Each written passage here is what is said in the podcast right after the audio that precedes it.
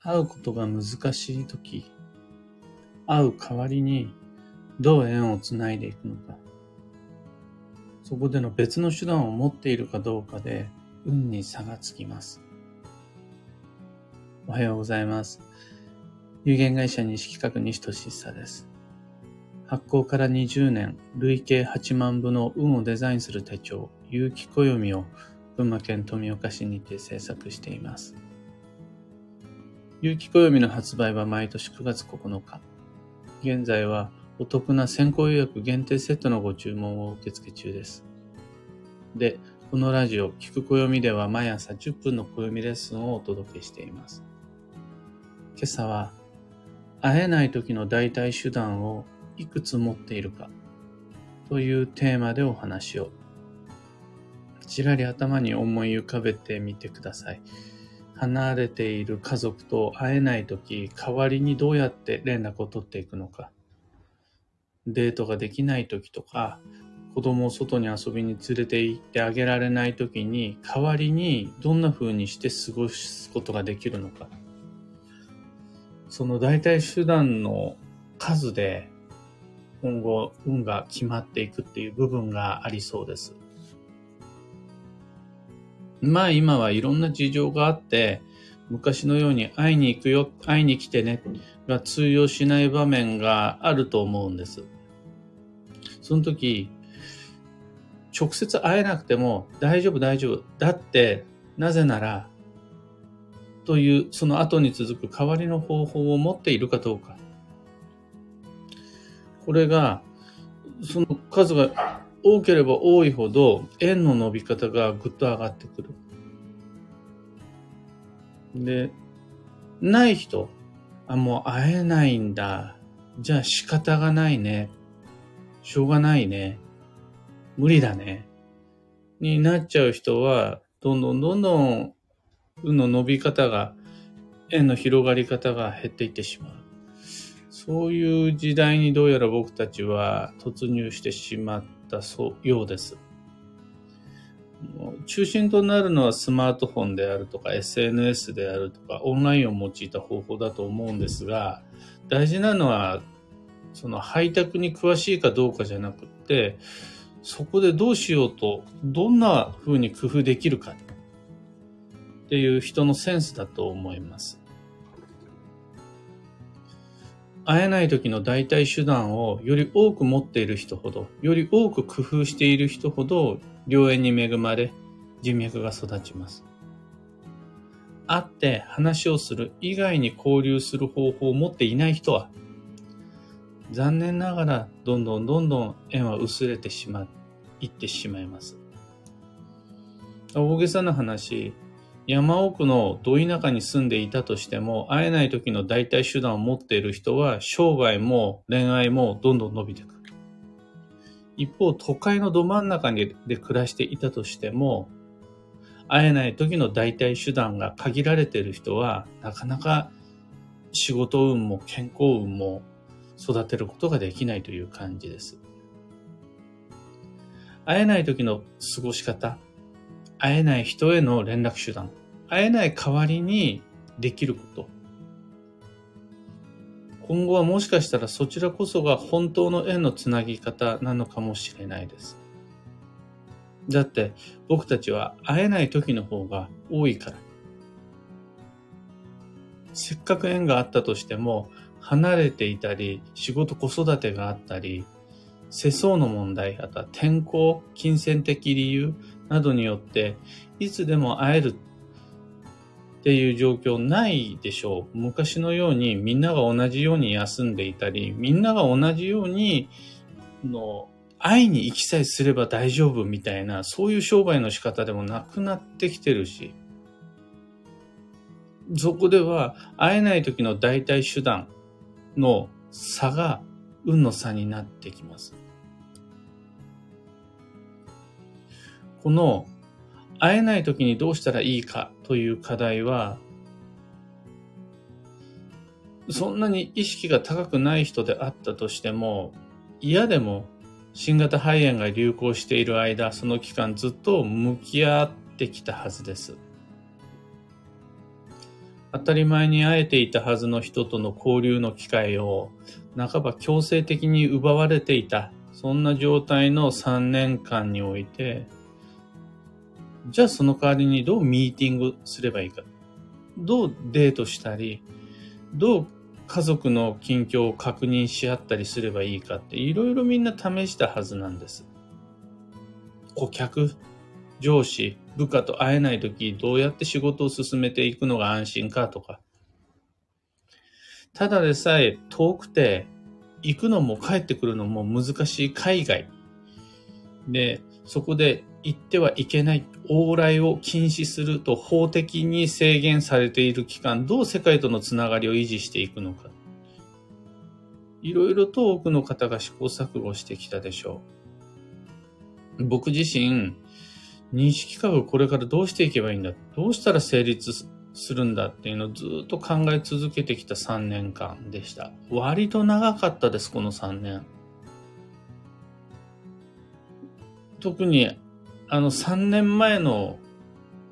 僕は割と調子が良くてですね、の講座、ずっと大切に温めてきた講座がやっと多くの人に見つけてもらえるようになってきたんですけど、それごそっとその場所を奪われてですね。当然、1対1での鑑定の機会もかなり制限されて、1対1で鑑定をしてはいけませんみたいなことはなかったんですけど、まだみんな不安だし、いろいろマスクだとか換気だとかルールもあったし、かなり制限されて、あとは仕事から離れても基地保医旅行は行っちゃダメ。行ったら非国民みたいな雰囲気がある中でそっちも制約受けて、しかもあの、初期の頃、その原因がはっきりしないような頃って、その未知のものに対する不安もあったから、家族間でも交流が制約を受けたでしょう。あのマスクしなくちゃならないとか。特にあの、小さなお子様とか、おじいちゃんおばあちゃんがいるご家庭においては、家族だからこそ移しちゃいけないみたいな。命に関わっちゃうって。いう、そういう不安感の中で規制を見送ったり、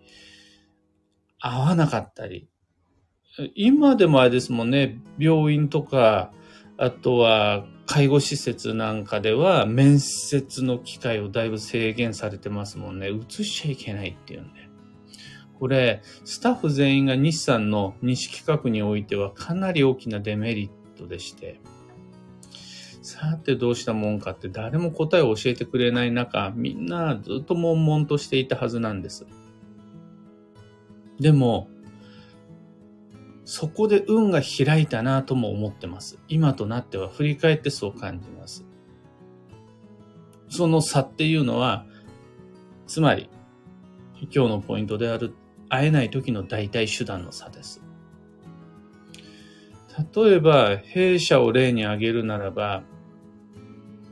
今年77歳の喜寿になる弊社創業者である西金屋がインスタグラムを始めて、どうやって投稿するのかどころじゃないんです。スマートフォンをどうやって使ったらいいのかわからないっていう状態からなんで、まずは大きいタブレットを与えて、その後スマホに行って、その後投稿行って、ストーリーズに行っていうふうにやってたら、今では自発的に毎週火曜日の9時からインスタライブをやる、もうすっかりインスタライバーおじいちゃんになってしまいました。あやっぱり、あの3年間の中での試行錯誤のうちの一つ、会えなくても大丈夫って言える、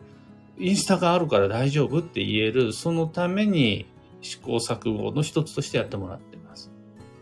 また僕自身も、すでに毎日のブログとか、ツイッターとかで、遠く離れて会えない人にも情報をお届けできますよっていう体制は整えていたものの、それだけじゃ足りないと思って、スタンド FM でポッドキャスト、音声による配信も始めたり、はオンラインでの講座、鑑定、とは打ち合わせのためのミーティングも当たり前にこう体制が整ってきて、そうして積み重ねた会えない時の代替手段は、もうマスクなしで制約なく移動できるようになったよという今でも大きな財産として継続されています。で、新型肺炎が落ち着きましたと。まだまだそれの対策は必要だけれども、もうこれからの時代はそんなことばっかり気にしてないで次のステップに踏み出しましょうよとな、世界的になった今でも引き続き会えない時の代替手段の模索が必要となりそうです。新型肺炎というのは過去におけるある一つのきっかけでしかなくって、これからの時代は世界とどうつながっていこうか。例えば、海外で暮らす離れた孫とどうやって家族間で連絡を取っていこうかとか、おじいちゃんおばあちゃんに問われたりとか、あとは日本人にだけ物を売ってるんじゃダメだよ。世界の人にも物を売っていこうよ。これ個人商店においてもです。もしくは、の、直接一生涯会えないかもしれない。会えないかもしれないけれど、縁はある人っていうのはいる。これが過去においては、その人に教えたり、その人から教わったり、その人から買ったり売ったりができなかったけれども、今はできる。という時代において、新型肺炎を理由にしない、とにかく世界とつながって、自分の生きる世界を広げていくための会えない時の代替手段を、これからもっともっと増やしていこうという人の運が伸びていくという時代。ここで直接面接だけしか手段持ってない人は世界の広がり方がかなり制約、制限されてしまいます。忙しい時とか離れている時、そこでさらっと縁をつなげられるようになってこそ、いわゆるグローバリゼーション、グローバル化と呼ばれる流れに乗っていきます。大企業の話だけではなくて、子育てにおいても、日々の暮らしにおいても言えそうです。というわけで、会えない。遠いから会えない。いろんな理由があって会いに来てもらえないという場面での代わりの方法を引き続き探してまいりましょう。子育て中は移動が大変、体力的にも余裕がない。という時にどうやって友人、家族と情報交換していくのか工夫してまいりましょう。仕事の休みが合わないとか、お金がないとか、余裕がない、余力がないんだよというそういう不自由な状態でいかにお祭りとかイベントであるとか会合であるとかに参加するのか複数の方法を試してまいりましょう。やっぱり中心となるのはインターネットとかハイテク、SNS、スマホの使い方、パソコンの利用方法になってくると思うんですが、それらに対して、そのただの手段に対して苦手意識を持ってしまった結果、会えない時の代替手段という、これからの必須要素を諦めてしまう、手放してしまうっていうのはもう、惜しすぎます。あのおじいちゃんおばあちゃんであったとしても、スマホの使い方を覚えてほしいんじゃない。孫とのコミュニケーション方法を覚えてほしいんです。その、新しいシステムに対して不信感、不安感を持つんじゃなくて、行政サービスを受けるための窓口としての方法、手段を手に入れてほしかったりするわけです。そうすると、会えなくても大丈夫になる。行かなくても大丈夫になる。外から見つけてもらえるようになる。これがすごく重要で、そういうのを今後の縁のつなぎ方、育て方、人脈の広げ方、どうしていくのかなというのが時代ってやつです。で、それをするのに最も適しているのが今年です。会えない時の代替手段を手に入れるのに最も適している10年に一度のサイクルが今2023年となります。今朝のお話はそんなところです。二つ告知にお付き合いください。まず、有機暦先行予約限定セットに関して。先行予約とは、有機暦と卓上カレンダー、この二つの組み合わせをお得に購入する期間限定キャンペーンのことです。2023年8月8日までご注文受けたまわります。が、まずは土曜前の購入をぜひご検討ください。えー、次の夏の土曜が7月の20日から始まります。その前に19日までに興味のある方、ぜひチェックしてみてください。次に、二つ目のお知らせが、いろんな街での暦のお話会。今僕が一番ワクワクしてるやつですね。暦のお話会に関して。今後年内のスケジュールが2023年9月の20大阪、10月17火曜日松本、10月31火曜日大宮と続くんですが、おかげさまで直近9月の大阪お話会は満席とのことです。申し込みありがとうございます。主催者の方と話を今進めていて、まずキャンセル待ちの予約受け付けられないかななんていうのは話しています。さらにあと、もう少しだけ、10も20もはちょっと難しいんですが、あと1つでも2つでも追加枠作れないかななんていうのもお話中、いろいろ検討中です。なので、興味のあった方、満席かって諦めないで今後のお知らせをお待ちください。先行予約もお話し会も詳細は放送内容欄にてご確認を。また、群馬県内でオーラガ村にもお話し会来てくれやというご依頼あれば割と気楽にお伺いするのでぜひお声掛けください。さて、今日という一日は2023年7月13日木曜日、超急速の7月で、今みんなみんな健康運停滞中です。しかも、夏の土曜まではあと7日1週間となりました。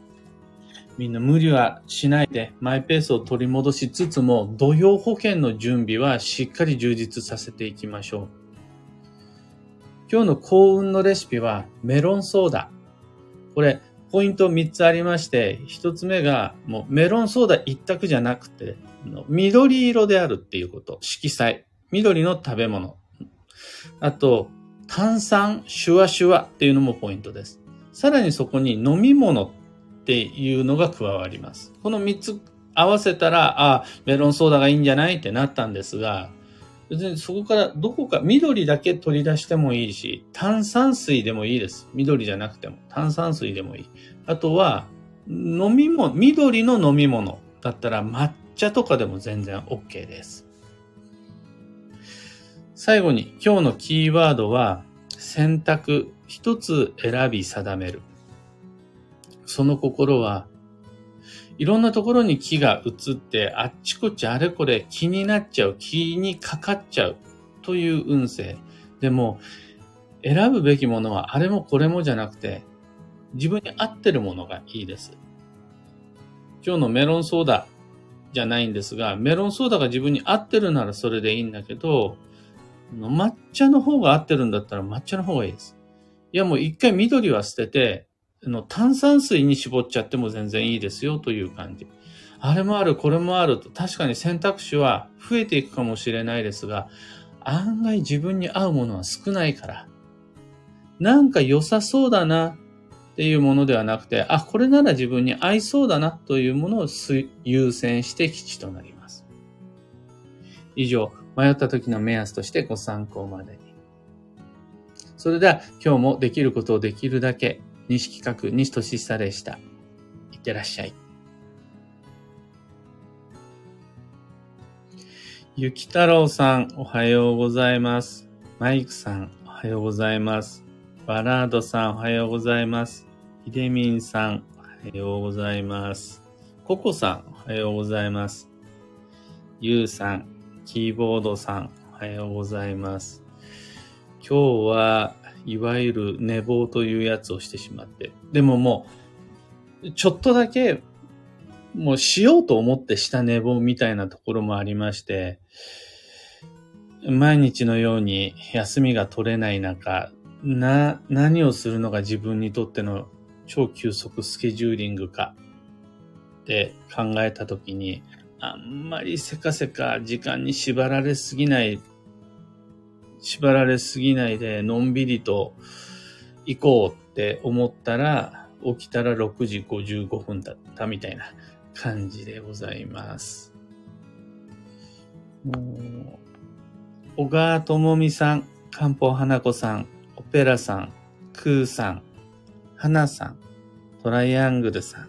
かよさん、アルココさん、オーロラさん、おはようございます。カブさん、おはようございます。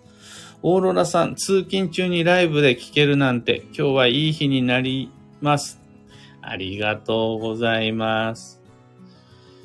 うん、やっぱり、時間がちょっとずれると、いつもとはちょっと違う人にもコメントもらえるの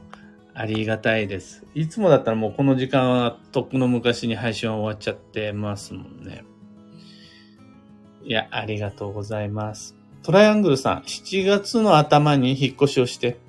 土曜前にがっつり体調を崩してしまいました。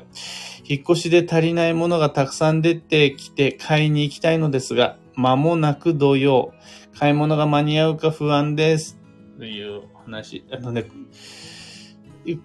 これ、このコメントいただいて、パパッと今二つ思いついたのが、一つ目がもう、フライング土曜が、ガンガン始まってるというお話。しかも、休みに比例して、土曜が早く来る。だから、まだ土曜までは時間があるのに、どうしたんだ、ちょっときついなぁなんて思う方は、あ、それもう始まってますね、土曜っていうのが一つ目。それと二つ目が、もう、そんな時こそ、ネットショッピングっていう、のもう忙しくてあれも買いに行きたい、これも買いに行きたい。でもなかなか買いに行くことができない。で、なった時に、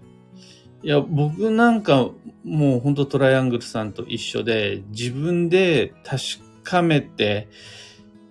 直接品物を見て買いたいし、あと、そもそもネットショッピングって不慣れで怪しいし、外れ捕まされそうな気もするし、もう逆にみんな便利そうに使ってるけど、自分にとっては不便、時間もかかっちゃうみたいな感じで、あんまりオンラインショッピングしないんですが、いや、どうしてもお買い物がね、忙しくて、あの大変で、なんてなった時、あと引っ越し先だったら、まだお店が不慣れで、なんてなった時に、ネットショッピング。もうまた会えない時の代替手段。本当だったら直接行くのが一番いい。あ、直接会うのが一番いい。でもそれが難しい時の代替手段として、オンラインショッピングに慣れす、始めるのも今この時期が最高だったりします。そうそう、フライング土曜忘れていましたという方多いはず。そうなんですよね。だから、みんな、今、気をつけてください。疲れを放置している。なんならその疲れに傷口に塩を塗るような結果として追い打ちをかけちゃうみたいなのは、どんどんどんどん土曜を早めちゃうんで。しかもですよ、土曜はが早まったとしても、土曜明け、土曜が終わるのは早まらないんで。立秋と言われる新しい秋の季節が始まる日は固定なんで、土曜早く始まれば始まるほど、土曜が長くなっちゃうんですよね。ということを考えると、もう無理はしないで体力温存すると土曜がいつも通り始まってくれるから、やっぱり今は超急速スケジューリングこそが何より優先すべき課題です。ももさん、おはようございます。トライアングルさん、ネットショッピングその手がありましたね。でも、ネットショッピングの方が時間がかかる。わかります。とのこと。だか失敗しときましょう。失敗、もう今しとくと、どんどんどんどんネットショッピングの精度も、あとは効率も上がってくるんで、ココさん、何時に配信になっても毎日配信してくださるありがたさの方が勝りますとのこと。なんてやる気の出るコメントでしょう。うん。ありがとうございます。これでまた明日も元気に配信できます。でも、これがあるから毎朝つながれるって思うと、本当に僕にとってみれば、過去3年間の中で一番の会えない時の代替手段は、もうまさにこのスタンド FM、ポッドキャスト、音声配信ですね。こればっかりはね、いつもと違ってやりたくてやってるっていうよりは、や、やった方がいいよって言われて始めたものなんですけど、というか、あの、やった方がいいよってずっと言われててめんどくさいなと思いながら放置していたんだけれども、いよいよ素直に、ああ、言われたことだからやろうって思ってやったら、今も毎日欠かさず続けられていて、今となっては僕にとってのめっちゃ重要なコミュニケーション手段、会えない時の代替手段になっています。だからみんなも、ポッドキャスト始めた方がいいよ、ラジオしなよ毎朝という話じゃなくて、それぞれに自分に合った会えない時の代替手段あるはずなので、会えるんだったらそれが一番いいですよ。もうそれが難しい時にどうするかは、これからの時代こそ引き続き模索していけると、それ直接運を育てる、縁を伸ばすという方法になります。そこでまた運に差がつきます。石川さゆりさん、聞く暦から一日が始まります。いつもありがとうございます。とのこと。こちらこそのことでございます。今日はいつもよりも一日の始まりが遅れて、遅れさせてしまいましたが、欠かさず毎日配信できるようにするし、もしも朝ちょっと忙しくて都合がっていう時には収録でも配信しますので、収録の方がね、真面目にぴったり7時配信になるので、目覚まし代わりに使っていただいている方は収録の方がいいのかもしれないですが、なるべくこれは僕にとってのみんなに会えない時の代替手段なので、収録に頼らずライブ配信できるように続けていきたいと思います。というわけで、今日もマイペースに運をデザインして参りましょう。僕も行ってまいります。